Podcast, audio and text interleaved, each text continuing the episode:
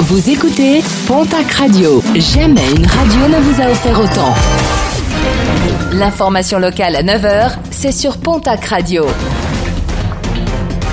Bonjour Jean-Marc Courage Sénac. Bonjour à toutes et à tous. Toujours en vadrouille, en fin de semaine dernière, un supermarché de Tarbes a été victime d'un braquage à main armée. L'individu s'est emparé du contenu d'une caisse avant de prendre la fuite sans faire de blessés. Ce dernier n'a pas encore été retrouvé.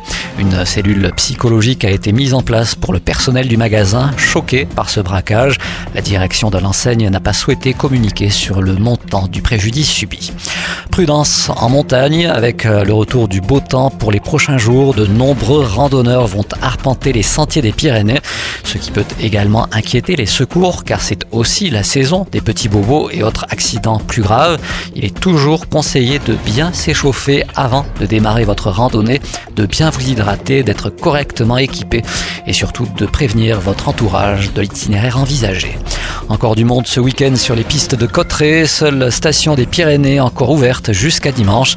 Malgré un démarrage tardif et un enneigement assez irrégulier sur l'ensemble de la saison, les stations du réseau NP enregistrent près de 1 951 000 journées ski au 12 avril, une baisse de 9% par rapport à la saison dernière et une baisse de 0,8% par rapport à la moyenne des quatre dernières saisons actives, des résultats qualifiés de satisfaisants par NP. L'association pour l'enseignement aux enfants malades ou en difficulté ouvre ses portes au public ce mardi ainsi que mardi prochain à Tarbes. Objectif découvrir les actions et rencontrer les bénévoles de cette association qui permet aux enfants malades de poursuivre leur scolarité. Rendez-vous ce mardi de 9h à 17h du côté de l'hôpital de l'Aigrotte à Tarbes. Carnet rose avec la naissance de deux gypaètes barbus du côté du parc animalier d'Argelès-Gazost, un parc qui a établi une collaboration avec la Vulture Conservation Foundation dans le cadre du programme d'élevage européen du Grand Rapace. Un centre d'élevage y a été spécialement créé il y a un an. Des naissances qui permettront de futures réintroductions dans le milieu naturel.